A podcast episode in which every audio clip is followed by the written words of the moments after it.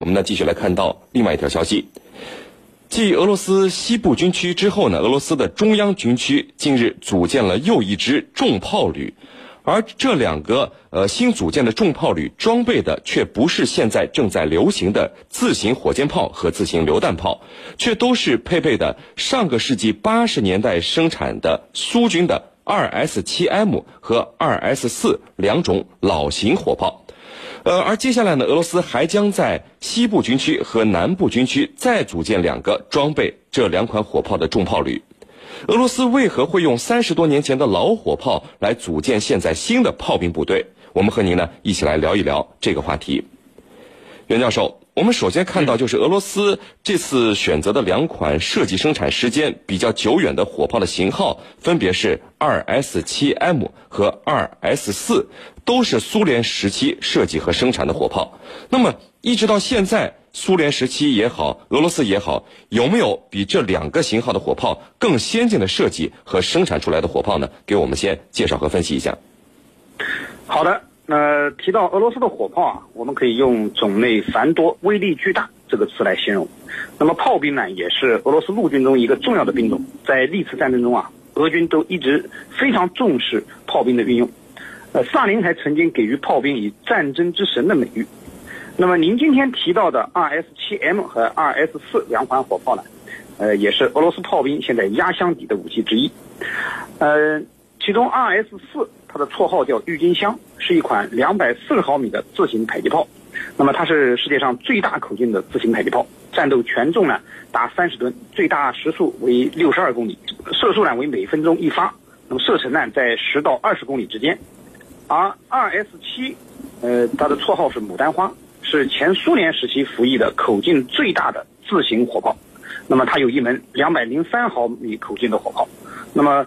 2S7M 呢是 2S7 的改进型，它提高了射速，那么由每分钟一发，现在提高到每分钟可以发射2.5发，而且加装了格罗纳斯卫星定位系统，所以它的信息化程度比原先有了很大的提升。那么除了这两款巨型火炮之外，俄罗斯目前还装备有前苏联时期的 2S5 式，叫做呃风信子125毫米加农炮，2S1。十足一百二十二毫米自行榴弹炮，呃，以及二 S 三四，呃，叫做玉簪花一百二十毫米自行迫击炮和二 S 三五一百二五十二毫米的自行榴弹炮。这其中呢，我们讲的后两款玉簪花和二 S 三五，呃，是俄罗斯自行研制的这个新式的火炮。那么二 S 三四玉簪花呢，它的射速为每分钟五发，最大的射程为十五公里，上上半径为二十五米。而且呢，具有重量轻，呃，这个底盘呢是水陆两栖战车的底盘，那么具有一定的呃两栖作战能力。而 R S 三五呢，又称为联盟 SV，是俄罗斯研制的最新型的自行火炮，准备取代老旧的 S 幺九自行榴弹炮。那么二零一五年呢，在俄罗斯红场阅兵上，它首次展示。不过呢，目前仍未大规模的装备。呃，俄罗斯火炮的情况呢，基本上就是这样。啊，是。好的，那陈教授，通过这个袁教授的介绍，我们看到，就俄罗斯其实还是有不少这个新设计的新型的火炮的。可是呢，俄罗斯在这个中央军区、西部军区和南部军区，您看现在却分别用三十五年前的这个老装备翻新了一下以后，来组建新的重炮旅，这样的一个情况，您所观察到的这个情报是什么呢？来告诉一下我们的军迷朋友们。好的。这几年来，俄罗斯的陆军啊，可以说在大举的改革、扩建炮兵。呃，当世界各国把海军、火箭部队、导弹部队作为重点啊，海军、空军、导弹部队作为重点的时候，俄罗斯依然在推动它的陆军，而且呢，扩建炮兵。其实，俄罗斯陆军啊，它已经组建了七个自行炮兵团。配给配属给五个机械化步兵师，还有呢两个坦克师，还准备再组建一个配备给负责克里米亚海岸防御任务的第二十二集团军。那么我们可以看到，就是俄罗斯在重新打造它的炮兵，而且呢，正如你所说，呃，过去的这个使用的大炮重新改装升级使用。那么这里头，呃。我们觉得啊，俄罗斯为什么有这样的一个做法啊？我觉得他有是基于对自身所面临的威胁的一个判断，有三点。第一呢，就是他认为北约北约的东扩呢，主要是从西侧对东侧来进行长时来进行扩充，那么这主要是在陆地上的一种接触。第二呢，就是俄罗斯认定在高加索地区，像车臣这些地方，它还面临着严峻的啊恐怖主义威胁，特别是 IS 分子对中亚地区、对北高加索地区的这种回流，那么是俄罗斯需要提防的。第三呢，就是通过前些年和乌克兰以及格鲁吉亚等国的冲突来看，陆军呢。依然是一支不可或缺的部队，这是呢俄罗斯基于他自身所面临的威胁而做出的判断，因此呢要大力加强他的陆军，特别是炮兵，不光是你刚才提到的像这个火箭炮啊，像榴弹炮啊，被重新使用，而且退役了很久的像二 S 七型牡丹花二零三毫米榴弹炮和二 S 四。郁金香二四零毫米迫击炮也被重新使用出来了。那么，除了西部军区的重炮旅已经成立了，接下来南部和西部军区也要成立装备这两种火炮的部队。所以呢，给我们感觉到俄罗斯正在重新恢复它以往的这个重炮旅部队，把炮兵重新打造起来。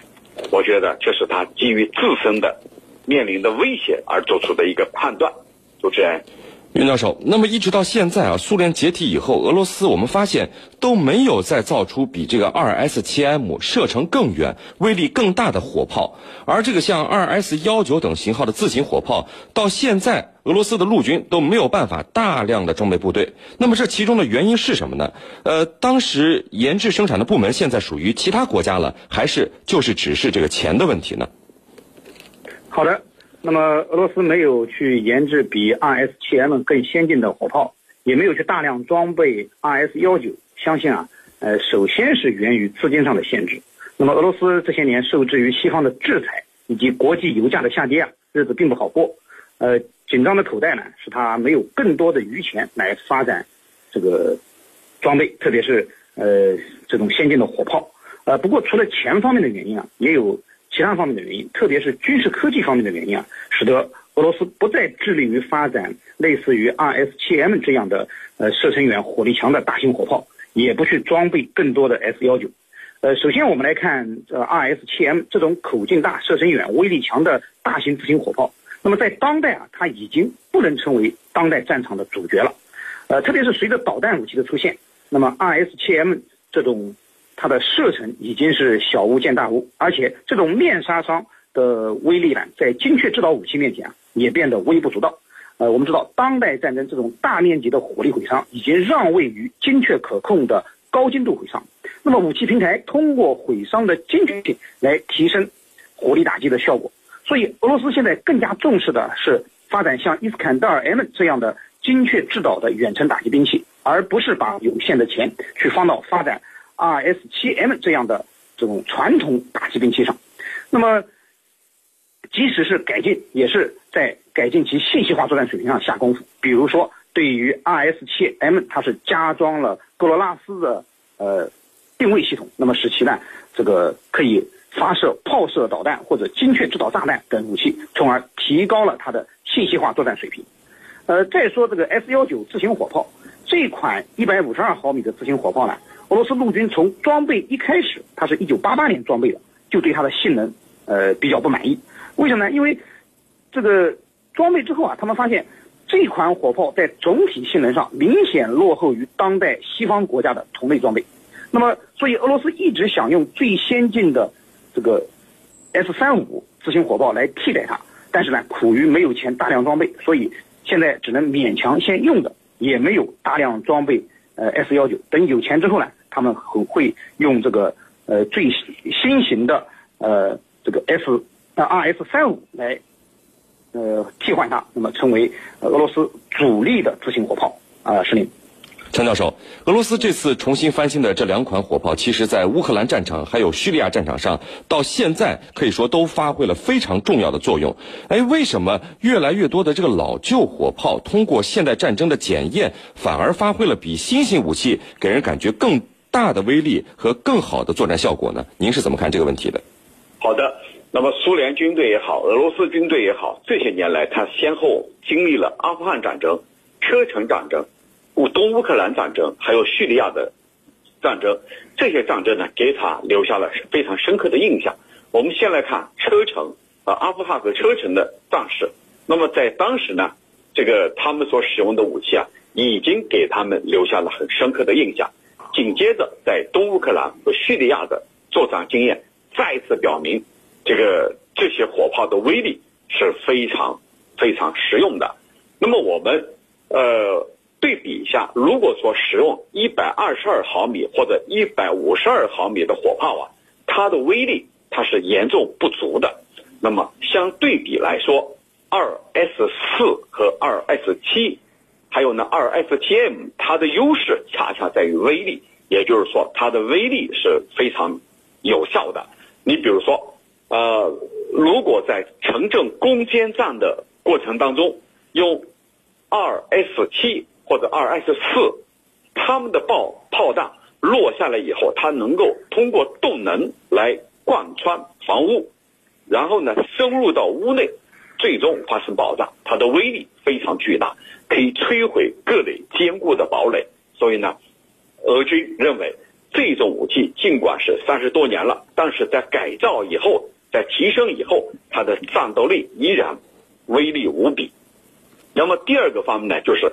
数字化通信系统还有火控系统的运用啊，又大大的提高了炮兵的作战效率。那么这一点又怎么讲呢？我们举个例子，摧毁一处坚固的工事，平均需要发射三千发炮弹。那么三千发炮弹，如果通过自己的手工操作的话，每分钟你只能装填两到三发。如果三千发，我们设想一下，到底需要多少时间呢？那么，如果说二 S 七或者二 S 七 M，它尽管是七六年研发的，但是在八三年呢又进行了改造，提高了发动机的功率，加强了悬挂的系统，也就是说，它可以自带液压超炮系统。那么，液压超炮系统啊，这种系统就是说，你只要在机电控制上输入需要的射角、方位数据。火炮它可以在液压系统控制下自动调节到相应的位置，因此呢，不需要你手动去调整参数。那么也就是说，它减少了这个人工的操作的时间和空间。这样一来呢，它的效率使用的效率就大大提升。所以乌克兰的有一家修理厂叫克雷洛夫坦克修理厂，在冲突当中对坦克进行的修理过程当中有一个统计。发现百分之七十乌克兰政府军的坦克都是顶部被装甲从上而下击穿的，也就是说，它是被一种这个尖毛尖瞄火力而击中的，叫尖瞄火力。那么这种火力被击中，其实正是